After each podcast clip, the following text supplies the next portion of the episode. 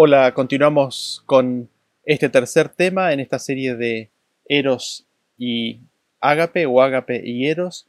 Y como ustedes recordarán, en las dos presentaciones anteriores habíamos explayado, habíamos expuesto el concepto de Ágape. Habíamos visto cómo Jesús le había dado un significado que fue revolucionario para el contexto religioso de, de su época, de esos días, de cómo Dios es amor y de cómo el amor de Dios se revela y se manifiesta en el llamado a los perdidos, en el amor a los enemigos, de cómo Dios ama tanto a los buenos como a los malos también, y de cómo Dios busca rescatar a todos de la condición en la cual están.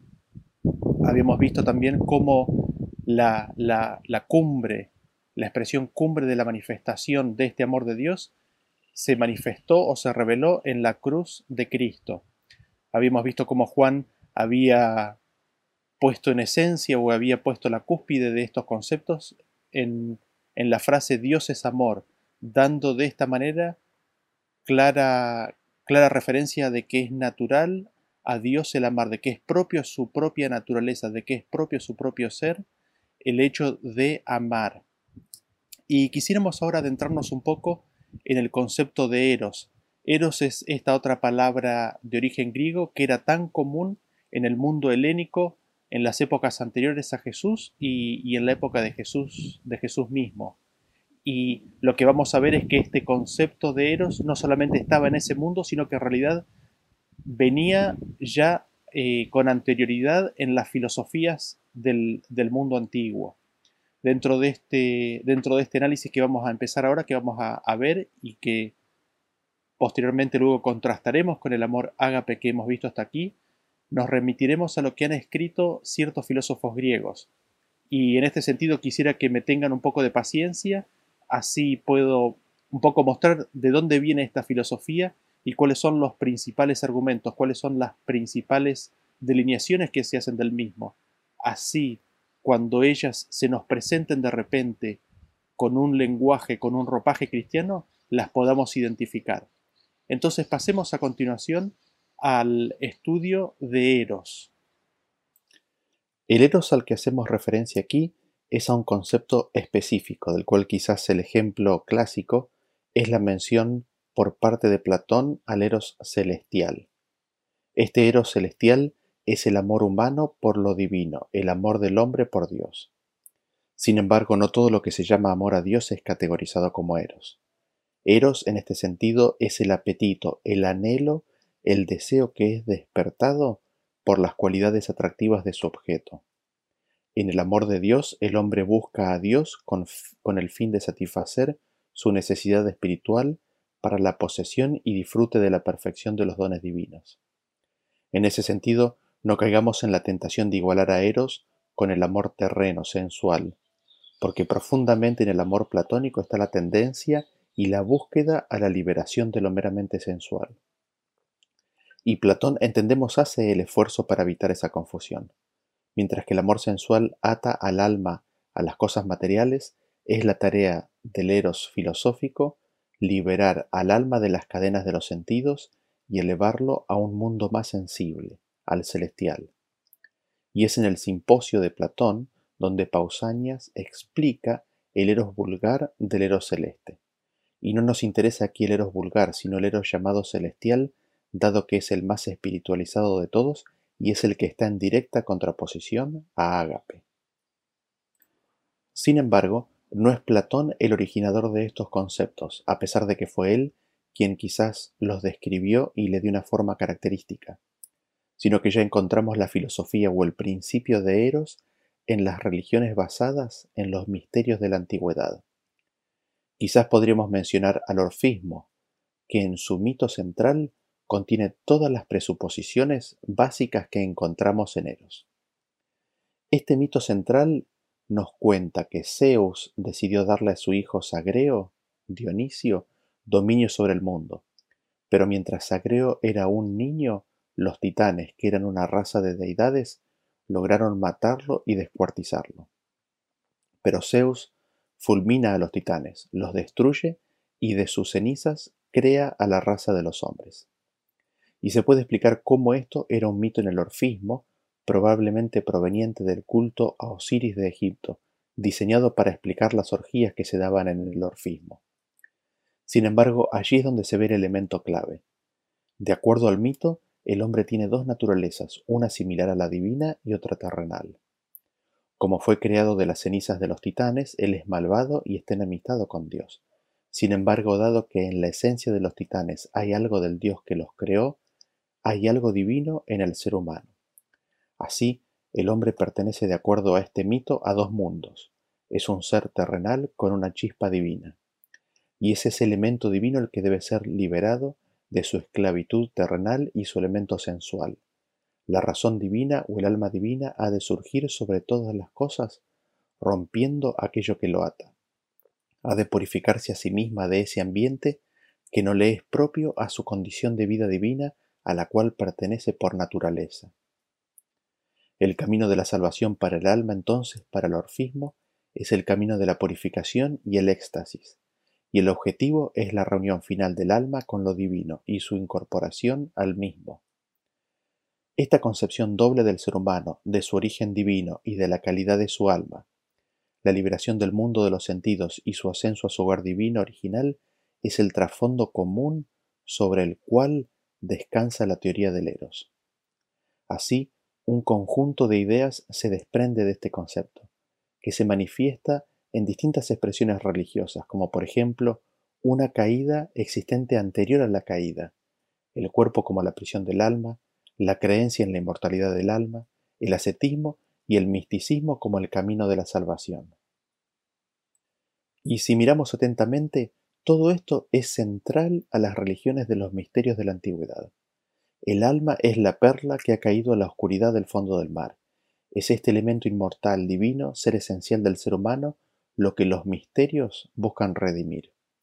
Estas chipas divinas han de ser llevadas y congregadas nuevamente en el fuego primario divino. Lo que el hombre necesitaría bajo esta concepción es tomar conciencia de su situación actual, dejar de lado las cosas terrenales que le impiden llegar a la luz.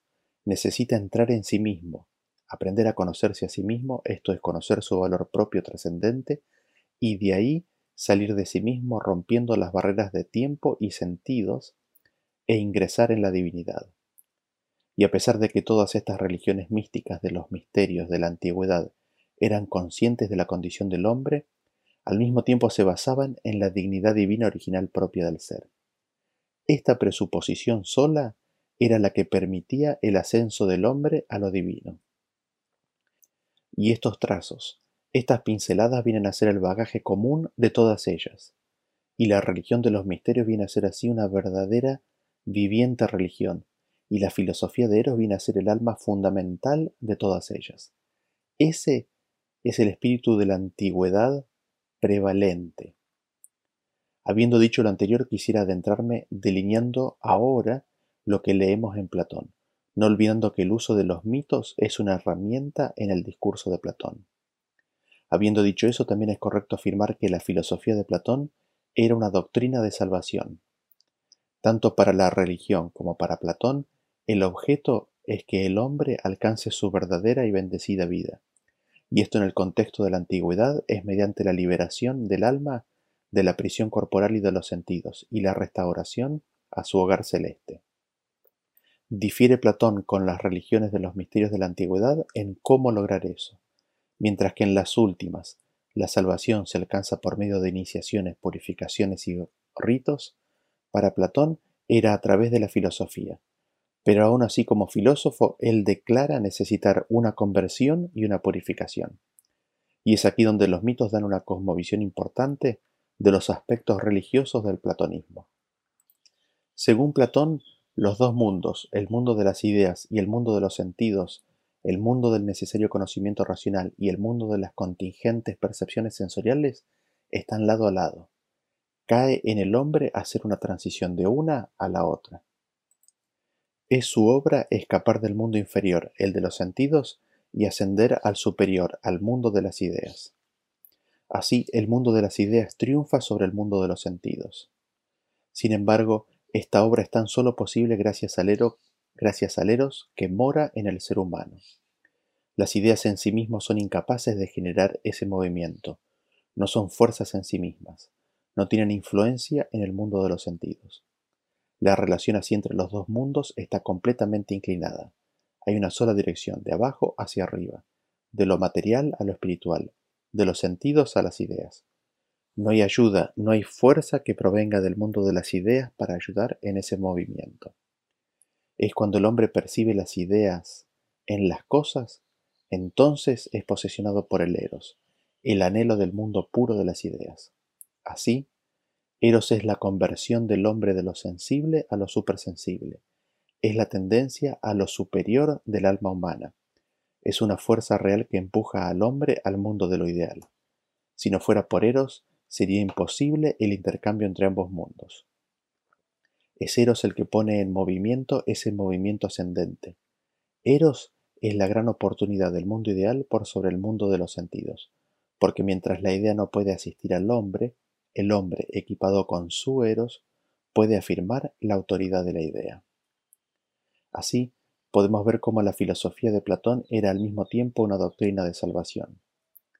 En la obra Fedro de Platón se empieza con la presuposición común a todas las doctrinas orientales de la salvación, y esta es de que el alma humana tiene un valor y origen sobrenatural y divino. En un estado preexistente, el alma ha tenido una visión de las ideas y de aquello que es verdadero, bueno y bello, y ha hecho una impresión tan fuerte en él que a pesar de que ha caído y ha quedado aprisionado en un cuerpo, aún retiene una memoria de la gloria del mundo superior y siente una atracción que a veces no puede ni él mismo explicar. Esta atracción hacia lo superior en el alma es eros, es lo que impide que el alma quede sujeta a las cosas temporales. Así, el amor que Platón enseña es el amor por el brillante mundo de las ideas, un anhelo de participar en la vida divina. El recuerdo, esas impresiones del alma en su estado pretemporal, varía de alma en alma. En la mayoría está tan solo latente, solo tiene que ser actualizado, traído a la realidad. Cuando el alma percibe el brillo de lo bello, entonces gana alas y puede alcanzar el mundo de lo supersensible. La razón por la cual la belleza tiene ese efecto en el alma es porque es la más brillante de las ideas. La idea de la belleza es, así la última en ser olvidada, y la primera en venir a la mente cuando la encontramos en el mundo de los sentidos. Y la vista de la belleza tiene por finalidad despertar al eros en el hombre, sin embargo, no para que fije su amor en ese objeto, sino para que, pasándolo, pueda seguir en continuo ascenso hacia la belleza, siendo esa la esencia misma de Eros. Cuando el alma contempla lo bello, es para que se olvide de ella misma y se fije en la belleza absoluta de la cual participa y deriva su propia belleza. Así, Eros viene a ser el Eros celeste que busca ascender a la belleza celeste. La belleza sensual es tan solo el punto de partida, alcanzando su destino en el mundo de las ideas. De acuerdo a Platón, Eros tiene cierta dualidad en su naturaleza. No es puramente humana ni divina, es algo intermedio, en sus propias palabras, es un semidios o un gran demonio. Es un intermedio entre lo mortal e inmortal, entre tener y no tener, entre la sabiduría y la locura. Esta dualidad está explicada por su origen. Sus padres siendo Peña y Poros, esto es, hijo de la pobreza y la necesidad por un lado, y de la ingeniosidad, creatividad e iniciativa por el otro. Así, no es hermoso ni feo, no es bueno ni malo, sin embargo, en esa posición siempre tiene una tendencia bien definida. Eros es el amor por lo bello y lo bueno. Habiendo así resumido la presentación de Platón sobre Eros, básicamente de Fedro y del simposio, haremos mención de los principales contenidos del concepto del amor Eros. En primer lugar, Eros es un amor adquisitivo. Cuando Platón da una definición de Eros dice que es un estado intermedio entre tener y no tener. El aspecto más obvio es que es un deseo, un anhelo, un empuje. Pero el hombre solo tiene deseo de aquello que no tiene y de aquello que siente que necesita, y puede tan solo empujar por aquello que cree valioso. Así vemos que Eros tiene dos características principales. En primer lugar, conciencia de la necesidad actual y en segundo lugar, el esfuerzo para encontrar la satisfacción a dicha necesidad en un estado más elevado y feliz. El sentimiento de necesidad es clave en Eros, dado que sin él no se despierta la necesidad del amor adquisitivo. Un Eros que fuera rico sin necesidad de nada sería una contradicción de términos. En el mismo sentido, el pensamiento de un Eros queda libremente. Eros es la voluntad de poseer, aun cuando tenga un sentido más noble de poseerlo por razones de instrucción o mejoramiento moral. Y es evidente que aun en aquellos casos en los cuales Eros parecería un deseo a dar, es en última instancia una ulterior voluntad de poseer. Como todo amor adquisitivo, Eros se limita a aquello que percibe como valorable. El amor y el valor están juntos aquí, se insinúan uno al otro. Tan solo aquello que es valorable puede venir a ser un objeto de amor y deseo. De aquí podemos notar que para Platón es imposible concebir un amor que sea libre, espontáneo y desinteresado, porque el amor adquisitivo está motivado por el valor de su objeto.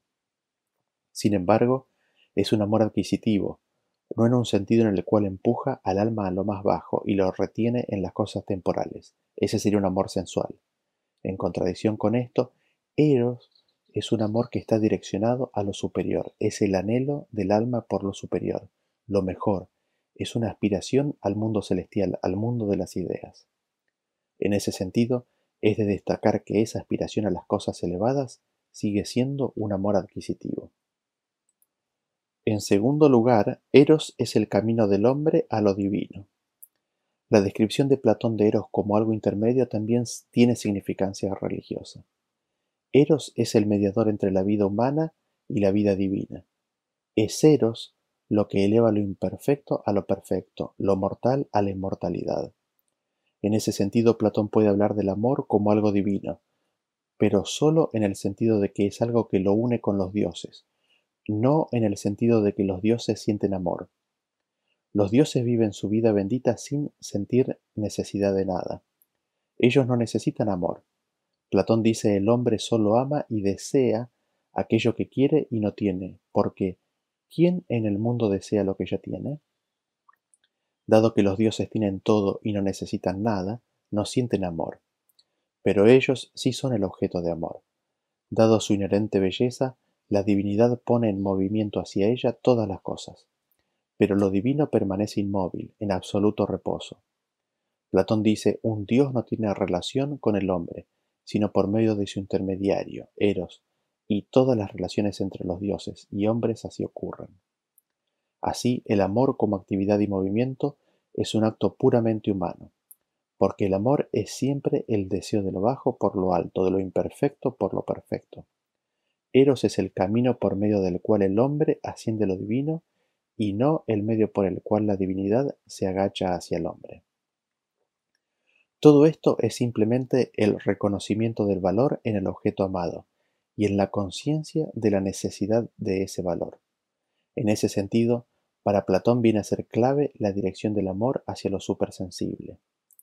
Eros, en ese sentido, es el escape del alma de un mundo en dirección al otro mundo, del mundo de los sentidos al mundo de los recuerdos despertados del mundo superior por la belleza de las cosas. Así, la escalera para Platón es de un cuerpo bello a todos los cuerpos bellos, de allí a la belleza de un alma, de allí a la belleza en las leyes naturales e instituciones, y de allí la belleza de las ciencias, y finalmente a aquello que es absolutamente bello en sí mismo, que es la idea de la belleza en sí misma. Así se llega a la contemplación de la belleza eterna, que no tiene principio ni fin, que no crece ni decae, que es al mismo tiempo el ser absoluto. Y en último lugar, Eros es un amor egocéntrico. Absolutamente todo se centra en el ser y su destino. Todo lo que es importante es el alma y de que esté encendido de Eros. Es importante el alma y sus desafíos actuales como esclavo del cuerpo, y su ascenso gradual al mundo superior, y su visión de las ideas en su gloria. El simple hecho de que Eros es amor adquisitivo debería ser suficiente evidencia de que es egocéntrico. Sin embargo, la naturaleza egocéntrica de Eros se manifiesta en que el objeto de amor es la de obtener la posesión de algo considerado valioso y del cual el hombre siente que tiene necesidad. Así, Todo hombre anhela aquello que le es bueno, por lo tanto amar lo bueno es el deseo de poseer lo bueno y poseerlo permanentemente. Amor entonces siempre es un deseo de inmortalidad, pero en este deseo se manifiesta su egocentrismo.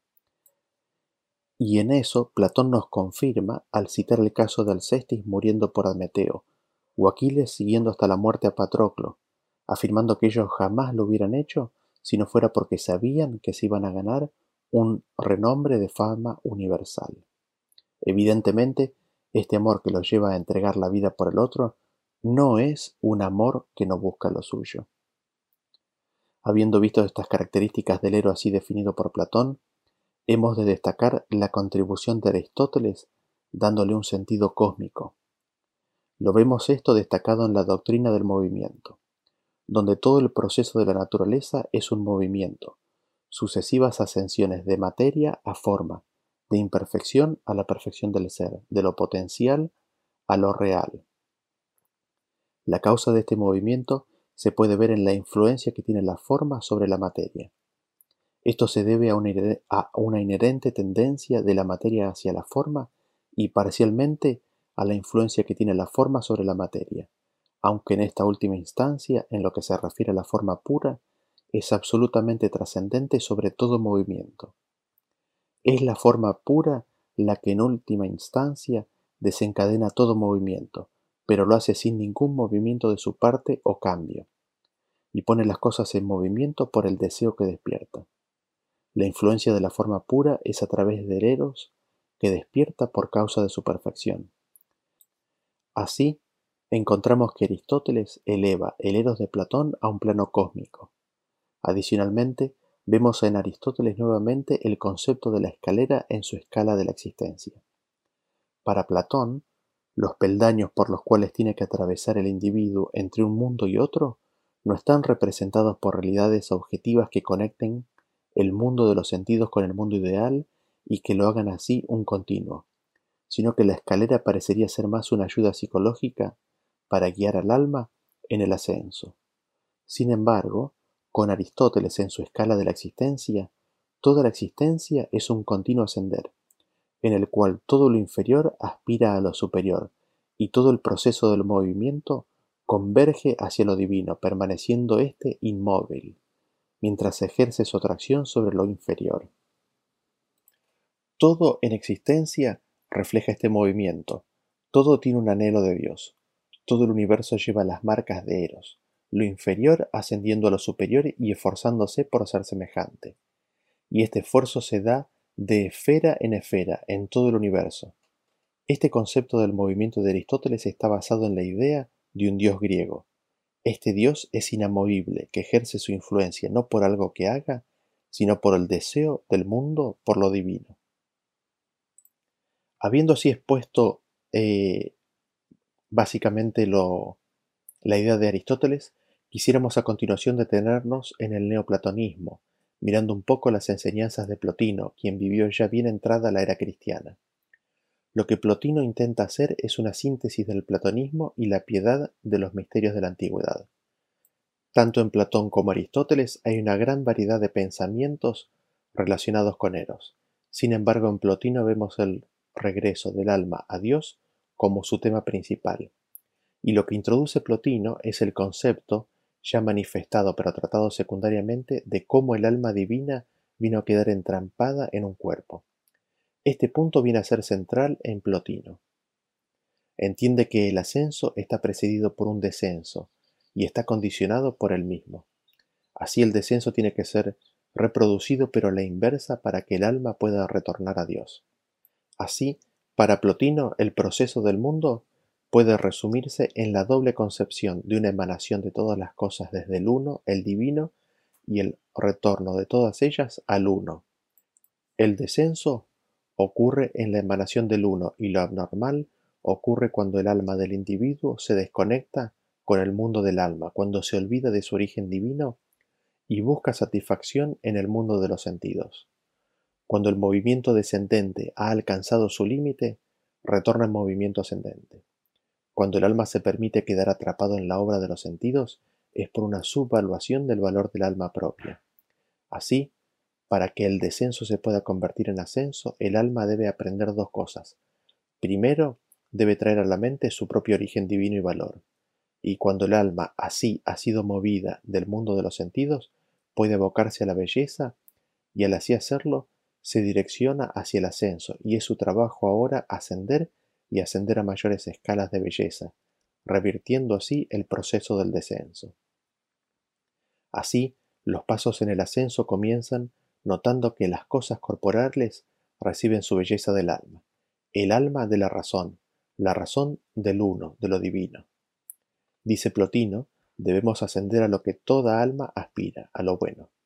Sin embargo, la altura más alta, la perfecta unión con Dios, no se puede alcanzar por la dialéctica ni por ningún razonamiento discursivo, sino solamente a través del éxtasis, en el cual el que contempla viene a fundirse en lo que contempla, viniendo así a ser Dios.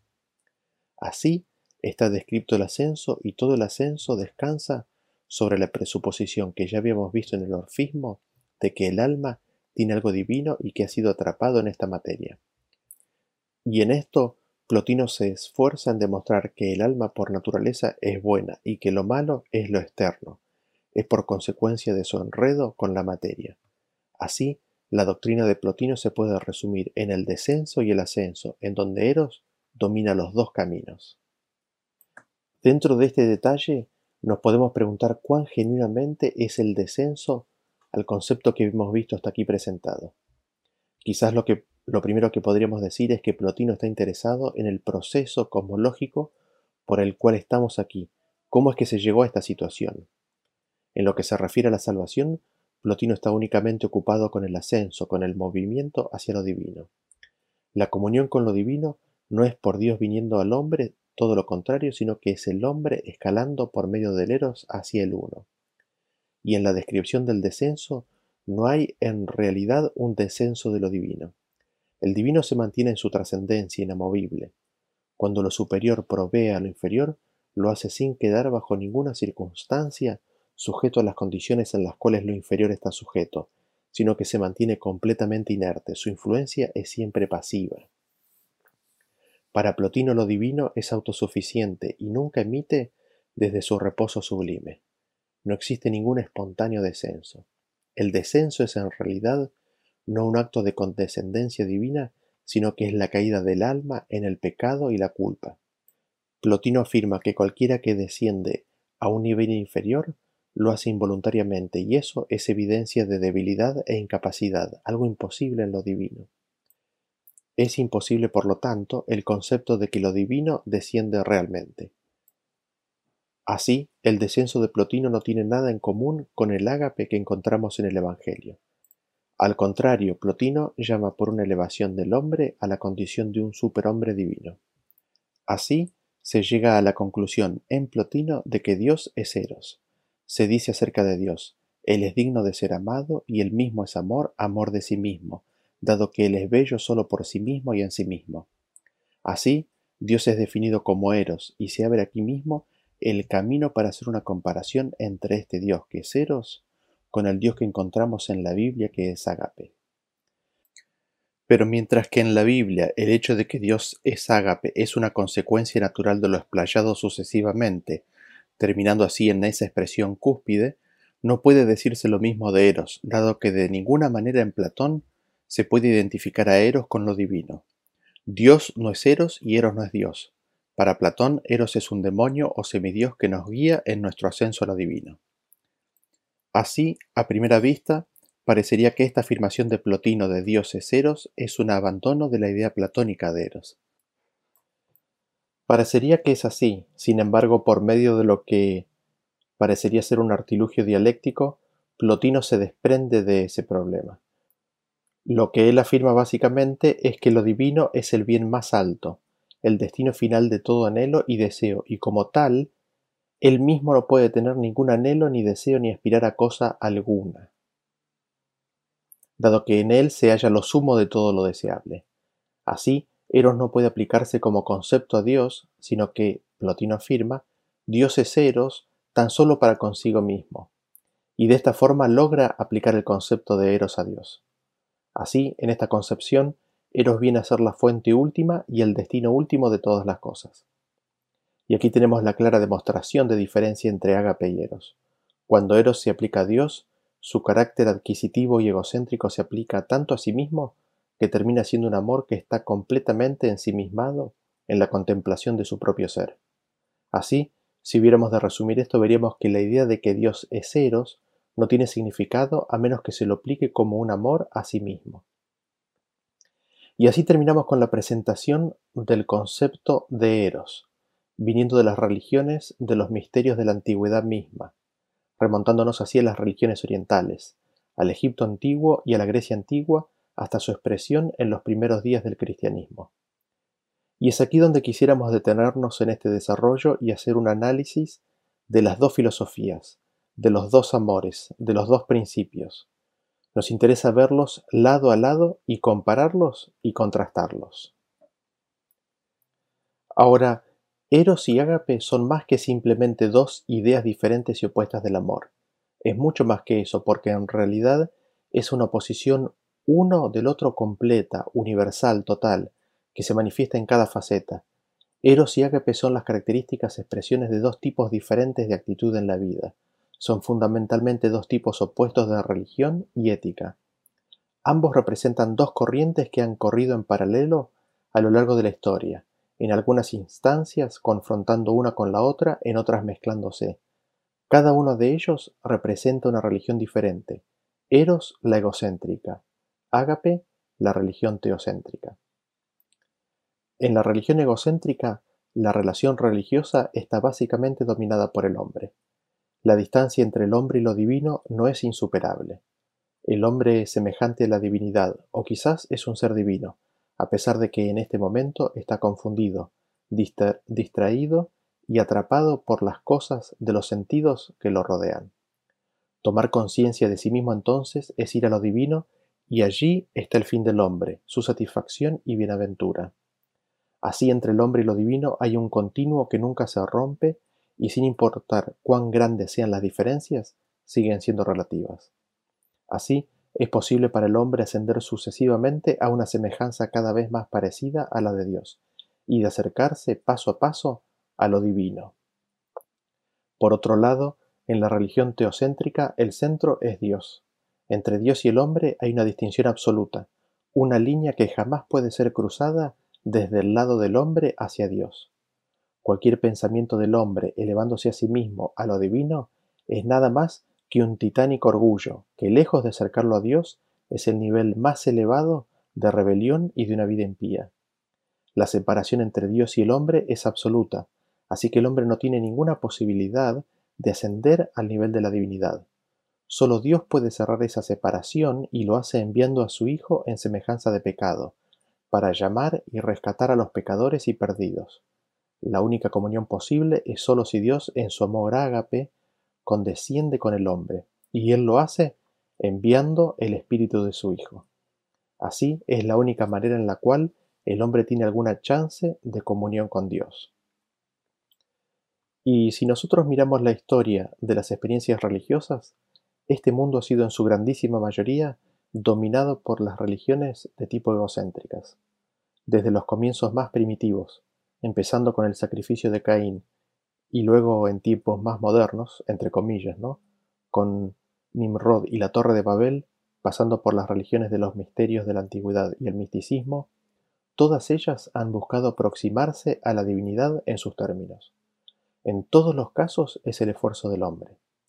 En estas religiones se busca despertar en el hombre un deseo y un anhelo por lo trascendente. Se busca apartarlo de lo temporal y corruptible para que se suba sobre las alas del alma a un mundo superior de donde el alma se origina. Por otro lado, la religión teocéntrica nunca ha estado ausente. Se ven chispazos constantes de la misma a lo largo del Antiguo Testamento, pero no es sino con la venida de Cristo y la interrupción en la escena del cristianismo primitivo de los discípulos que toma recién ahí el centro de la escena, y en una generación trastornaron al mundo, por la gracia y el poder de Dios. La religión es comunión con Dios, pero vemos aquí dos concepciones bien diferentes de cómo es la comunión con Dios, una centrada en el hombre, egocéntrica, la otra centrada en Dios, teocéntrica. Habiendo visto esto entonces, estamos en condiciones de hacer una comparación entre estas dos actitudes tan diferentes de vida, entre estos dos tipos de religiones tan abismalmente opuestas. Tanto Eros como Ágape expresan la relación o comunión del hombre con lo divino y en esa relación determinan la vida religiosa y relación con los demás. Así, vemos que Eros es un deseo, un anhelo de poseer. Ágape, en cambio, es una entrega autosacrificada. Eros es un movimiento ascendente. Ágape desciende. Eros es el camino del hombre a Dios. Ágape es el camino de Dios al hombre. Eros es el esfuerzo del hombre, presupone que la salvación del hombre está en sus manos. Por otro lado, ágape es la gracia de Dios, la salvación es la obra del amor divino. Tenemos que Eros es amor egocéntrico, es una forma de establecerse a sí mismo y es presentado como del tipo más noble, elevado y sublime. Ágape, por otro lado, es amor desinteresado, no busca lo propio, se da a sí mismo libremente. Eros busca obtener la vida, una vida inmortal, divina. Ágape vive la vida de Dios, por lo tanto se atreve a perderla. Eros es la voluntad de tomar y poseer aquello que depende de deseos y necesidades propias. Ágape es dar y darse sin limitaciones, que se sustenta en la riqueza y plenitud.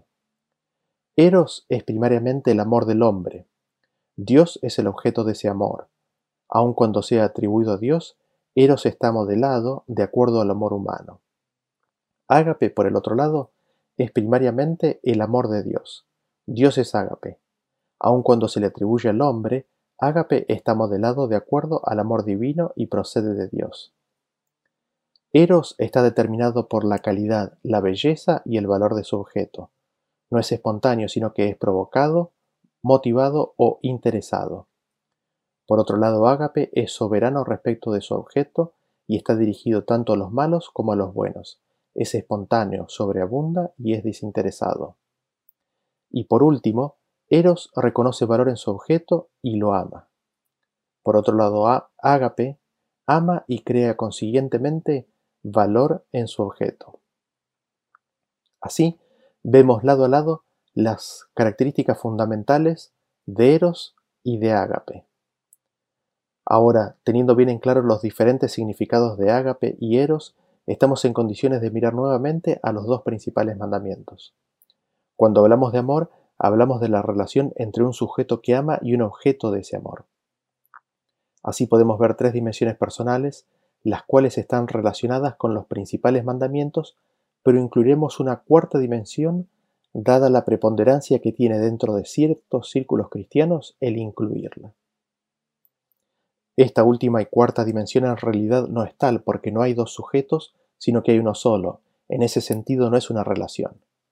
Entonces estas cuatro dimensiones son, en primer lugar, el amor de Dios por el hombre, en segundo lugar, el amor del hombre por Dios, en tercer lugar, el amor del hombre por su prójimo, y, en última instancia, la última cuarta dimensión agregada es el amor propio. Veamos entonces en primer lugar el amor de Dios por el hombre. Hablando de Eros, no tiene mucho sentido hablar del amor de Dios. De hecho, es imposible si pensamos en lo que significa. Eros es un ascenso, sin embargo para Dios no hay movimiento ascendente. En Dios no hay necesidad ni deseo, por lo tanto no hay deseo ni anhelo de ascender y tampoco puede y menos que menos es posible de que Él pueda amar al hombre, dado que esto significa descender de su perfección divina, y cuando en ocasiones se manifiesta dicho amor, es tan solo por lo propio de la divinidad que está en la humanidad. En cambio, cuando miramos a Ágape, toda la tendencia es justamente la opuesta. Aquí el amor de Dios es central. Todo amor que pueda llamarse Ágape es tan solo una corriente del amor divino que fluye del corazón de Dios. Ágape tiene su origen en Dios, porque Dios es ágape. Ágape es un amor que desciende sin restricciones, libre y generosamente, dando de su superabundancia. En segundo lugar, veamos el amor del hombre para con Dios. En Eros, ahora sí encontramos amor a Dios. El hombre se eleva en busca de Dios, en busca de poder asegurar su participación de la riqueza y abundancia divina. Aquí la tendencia ascendente de Eros se manifiesta en su propia vida. Los deseos y necesidades humanas se ven satisfechos en la plenitud divina. El amor eros se muestra así como un deseo adquisitivo, como un apetito que busca asegurarse esas ventajas. Dado que Dios es el bien supremo, la suma de todo lo bueno imaginable y concebible, es natural que Él atraiga hacia sí todo amor y deseo. Es por supuesto posible que el hombre ame algo diferente a lo divino, pero cualquiera que haga esto y nada más no tiene real entendimiento de sus deseos ni percepción de la verdadera naturaleza insaciable de los mismos. En su ceguera, elige lo inferior y se priva a sí mismo de la satisfacción más elevada.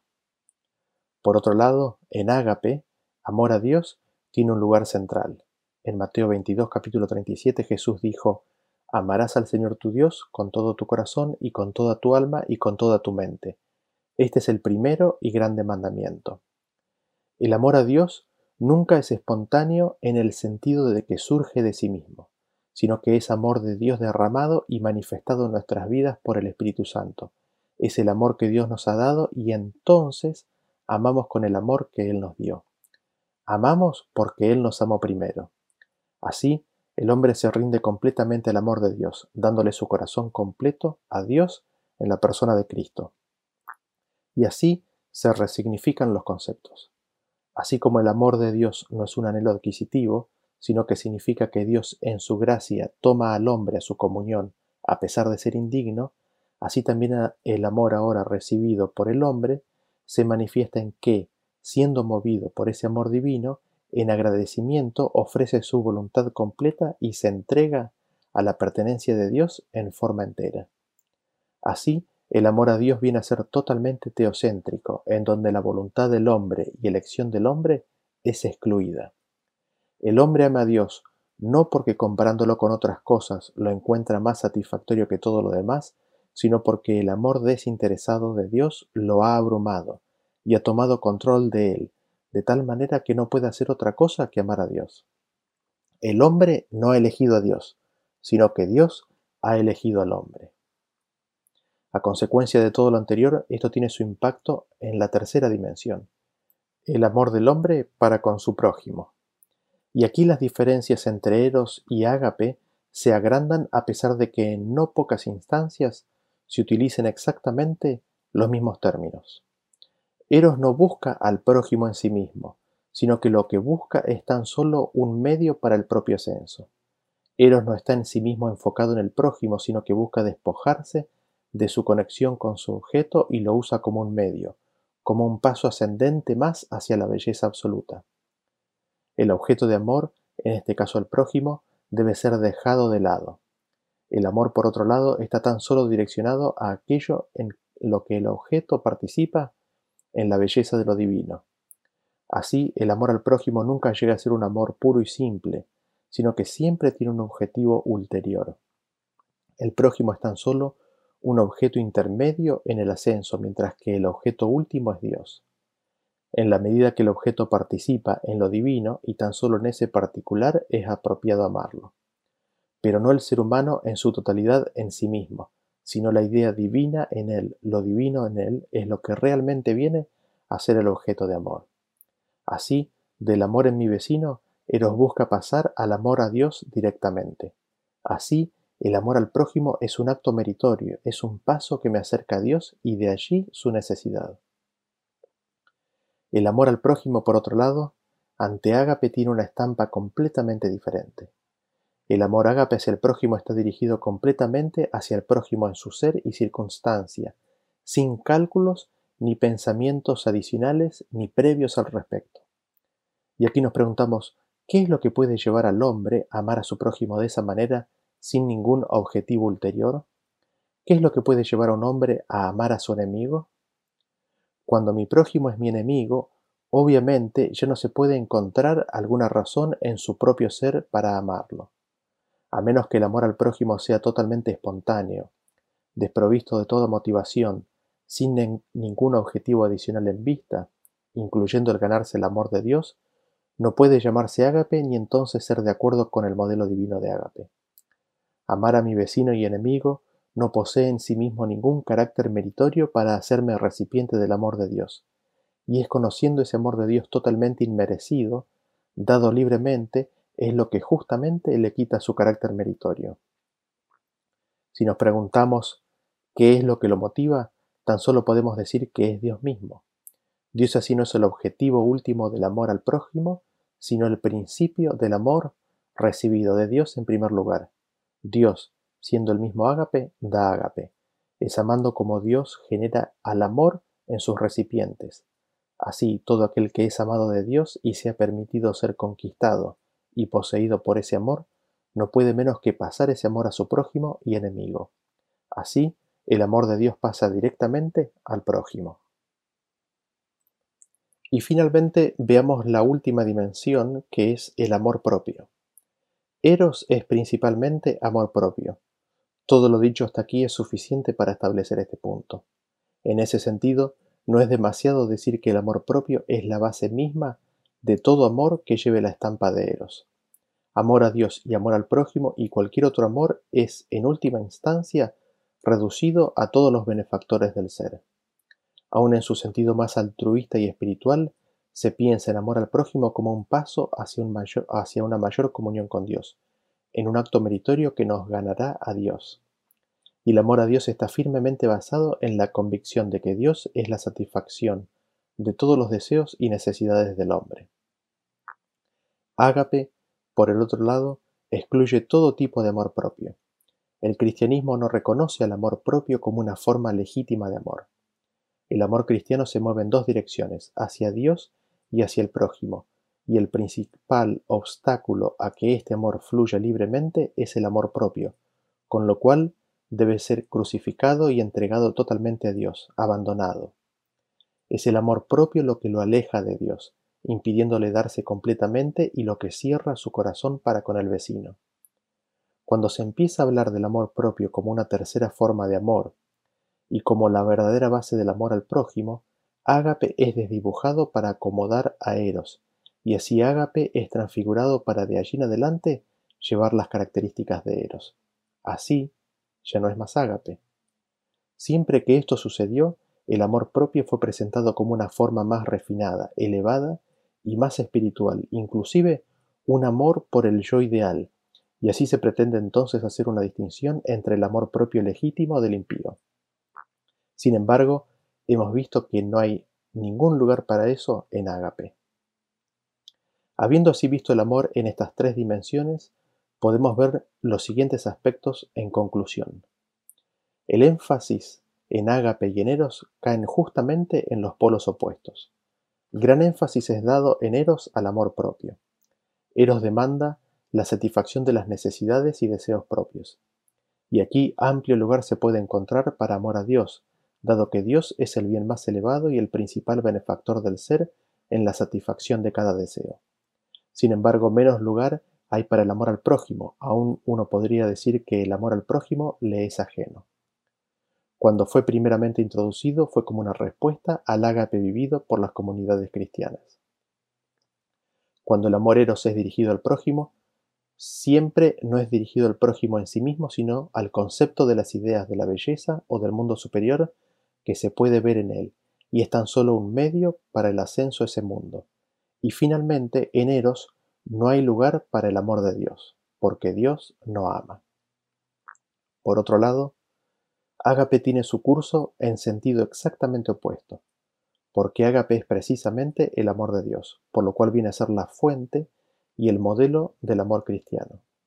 Este amor divino, cuya característica es una entrega irrestricta, tiene una continuación irrestricta en entrega completa y total a Dios en primer lugar, así manifestándose el amor a Dios. Ahora ya no es un amor egocéntrico, adquisitivo, que es tan opuesto e irreconciliable con la entrega total y sin reservas. Ahí, este ahora tiene una continuación irrestricta en amor al prójimo, compartiendo las bendiciones así recibidas. Aquí no es necesario encontrar una motivación por amor al prójimo, porque habiendo recibido todo de gracia, de gracia se da. es el amor de Dios que busca expandirse y extenderse por todo el mundo. Y así el amor propio no tiene cabida en agape. Así vemos cómo el énfasis en cada dimensión es dado por cada amor, en ámbitos o contextos totalmente opuestos. Habiendo visto todo esto, habiendo puesto estos dos sistemas uno al lado del otro y habiéndolos comparado, nos podemos dar cuenta que hay todo un complejo conjunto de ideas y doctrinas asociadas con cada uno de estos conceptos. Estas ideas, doctrinas, entendimientos son las formas en las cuales Eros encuentra expresión, o en las cuales Ágape encuentra expresión. Y con esto no estamos queriendo decir que quien cree tal o cual cosa está teniendo un tipo de religión o la otra. No estamos queriendo pasar un juicio sobre las experiencias personales, sino tan solo mirar qué conceptos e ideas trae cada una de estas dos concepciones del amor.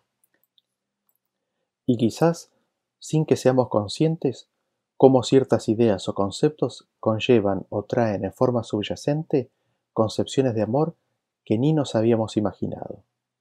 Adicionalmente, y muchísimo más si miramos las experiencias personales, no se encuentran las experiencias puras de ágape o eros. En primer lugar, quizás por la condición misma del ser humano que está corrompido por el pecado. Sin embargo, en Cristo Jesús encontramos el ágape de Dios. Él es el amor de Dios revelado. Él es el amado. Si miramos puramente los conceptos, vamos a ver que hay ideas que están íntimamente vinculadas y relacionadas con el concepto de ágape, y por otro lado, hay otras ideas y conceptos que están vinculadas y encuentran su desarrollo más fértil y natural en el campo de Eros. En ese sentido, estas ideas, estos conceptos, estos entendimientos pueden ser identificados como síntomas que nos indican la presencia o la tendencia hacia cierto sistema o el otro. Y aquí quisiera delinear alguna de estas ideas y conceptos antes de terminar. Quizás una de las primeras cosas que ya hicimos mención anteriormente es eh, que todo misticismo pertenece realmente al sistema de creencias basado en Eros.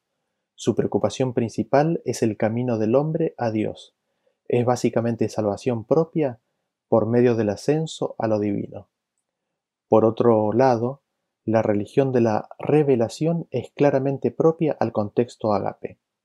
Tan solo la revelación divina puede establecer la comunicación y comunión entre Dios y el hombre es claramente el camino de Dios al hombre, Dios revelándose y dándose a conocer al hombre. En segundo lugar, tenemos el contraste entre Eros y Ágape se suele mostrar también como un contraste entre las obras y la fe. Como hemos visto con anterioridad, se presenta en Eros el retorno del alma a su habitación original bajo la figura de un ascenso. Dentro de eso la figura del ascenso usando una escalera tiene un amplio uso y le da una bien clara expresión al concepto de que el objetivo del hombre es la del esfuerzo para alcanzar el otro mundo. Para alcanzarlo, el hombre depende de su esfuerzo y logro. Dentro de esto empieza entonces a tallar el concepto del mérito, y de ofrecer o dar o hacer cosas para ganarse el favor divino o alcanzar la esfera divina. Y tenemos claramente el principio de ese camino revelado en las Escrituras. Así se le presentó a Eva, en Génesis 3.4, cuando se le dijo, El día que comáis de él, serán abiertos vuestros ojos y seréis como Dios. Así vemos el ascenso prometido, tomar para tener valor, tomar, servirse para alcanzar un estado semejante a la de Dios, la manifestación de la necesidad y luego el tomar para satisfacer esa necesidad. En sentido totalmente contrario, Ágape tiene el espíritu de una actitud receptiva. Por eso Ágape se ha manifestado siempre íntimamente con la fe. Porque no es algo que el hombre escala, sino que es algo que es ofrecido al hombre por gracia del ágape divino que procede de lo alto. Así, la actitud humilde y receptiva es la propia actitud del corazón en una religión gobernada por el ágape. Por eso el testimonio bíblico nos dice en Filipenses 1.6, estando persuadido de esto, que el que comenzó en vosotros la buena obra, la perfeccionará hasta el día de Jesucristo. Y en Romanos 1.17, porque en el Evangelio la justicia de Dios se revela por fe y para fe, como está escrito, mas el justo por la fe vivirá. Y pasando del contraste entre las obras y la fe, otro contraste notable, el tercer contraste notable que quisiéramos destacar, tiene que ver con el valor propio. Eros comienza con la presunción del origen divino y del valor del alma. El alma es una perla que se ha perdido y manchado, pero que sin embargo mantiene su valor imperecedero. Así, distintos términos son utilizados, como el alma siendo parte del alma del mundo, o el misticismo habla de la chispa divina. Lo que hace posible la unión del alma con lo divino es la semejanza a lo divino que hay en el alma. Eso es lo que establece el punto de contacto. Nuestra tarea entonces, usando las palabras de Plotino, es de traer lo divino en nosotros de regreso a lo divino en todo. Y esto nuevamente lo encontramos en el jardín, porque así se le dijo a nuestros primeros padres. En Génesis 3.4 leemos que entonces la serpiente dijo a la mujer, no moriréis. Ágape, por el otro lado, comienza con la convicción de la falta de valor. Cuando el hombre cayó y se alejó de Dios, perdió todo su valor. El hombre se inutilizó a sí mismo y se hizo enemigo de Dios. Como dice en Romanos 3:12, todos se desviaron, a una se hicieron inútiles. No hay quien haga lo bueno, no hay ni siquiera uno. Y en Mateo 15:18 dice, lo que sale de la boca del corazón sale y esto contamina al hombre, porque del corazón salen los malos pensamientos, los homicidios, los adulterios, las fornicaciones, los hurtos, los falsos testimonios, las blasfemias. Y en Romanos capítulo 8, el versículo 7 dice, por cuanto los designios de la carne son enemistad contra Dios, porque no se sujetan a la ley de Dios, ni tampoco pueden. Pero justo ahí es el punto de contacto con Dios, porque Dios viene a buscar lo que se perdió, Dios viene a salvar lo perdido, Dios viene a curar lo enfermo, Dios viene a amistar lo que estaba enemistado. Así, todo pensamiento de mérito queda excluido el siguiente punto de contraste que notamos es respecto de la visión ética. Desde el punto de vista de Eros hay un dualismo entre el bien y el mal, y un dualismo entre el espíritu y la materia, y el pensamiento de que el espíritu siempre es bueno y de que la materia es mala se expresa de una variedad de maneras. El alma en sí misma es buena por naturaleza, pero está en sujeción al cuerpo como en una prisión, y esto refuerza el concepto del cuerpo como a la raíz de todos los males. El trabajo del hombre en consecuencia es liberarse de la esclavitud de los sentidos. En ese sentido la virtud en el mundo de Eros tiene un carácter fuertemente ascético. La maldad reside en mirar a las cosas del mundo inferior, las cosas de los sentidos, mientras que lo bueno consiste en mirar en dirección hacia arriba, hacia las cosas espirituales. La conversión del hombre, de acuerdo a Eros, consiste en una conversión de su deseo, el deseo que una vez estaba dirigido a los sentidos, ahora está dirigido a lo espiritual trascendente. Por otro lado, la visión del sistema ágape es radicalmente diferente. Aquí la oposición entre el bien y el mal está más concebida en los términos de la voluntad. El pecado en sí mismo no tiene nada que ver con lo corporal. El pecado es la perversión de la voluntad, impiedad, desobediencia a Dios, es la rebelión centrada en el hombre mismo contra Dios. La conversión, consiguientemente, tiene un significado bastante diferente. No significa ya simplemente el cambio de deseo, sino el cambio del corazón, donde la voluntad egoísta es transformada por el poder del Espíritu Santo en una voluntad teocéntrica, una voluntad dirigida por Dios. Este conflicto se manifiesta claramente, por ejemplo, en la concepción de Jesús, el Hijo de Dios que se tiene. Uno de los puntos de fractura que notamos en algunos movimientos religiosos está precisamente en este punto y la encarnación. En la religión babilónica que termina tomando al mundo por completo, centrada en Eros, leemos que, según Daniel 11, los dioses no tienen morada con la carne. Adicionalmente leemos en Primera de Juan el capítulo 4, a partir del versículo 1 que dice, Amados, no creáis a todo espíritu, sino probad los espíritus si son de Dios, porque muchos falsos profetas han salido por el mundo. En esto conoced el Espíritu de Dios. Todo espíritu que confiesa que Jesucristo ha venido en carne es de Dios, y todo espíritu que no confiesa que Jesucristo ha venido en carne, no es de Dios, y este es el espíritu del anticristo, el cual vosotros habéis oído que viene y que ahora ya está en el mundo. Así, vemos que justamente la lucha del anticristo es negar que Cristo es venido en carne. La lucha y la negación del espíritu del anticristo está en que niega que Cristo se pueda manifestar en la carne de pecado. En la concepción propia del sistema Eros, es inconcebible que Dios more con los hombres. Es inconcebible que Dios se aproxime al punto de igualarse a ellos en la persona de su Hijo. Así, en esta sintonía, en algunos sectores del pensamiento se llega al punto de negar el testimonio bíblico, poniendo la condición de encarnación a una supuesta carne que Adán tenía antes de su caída.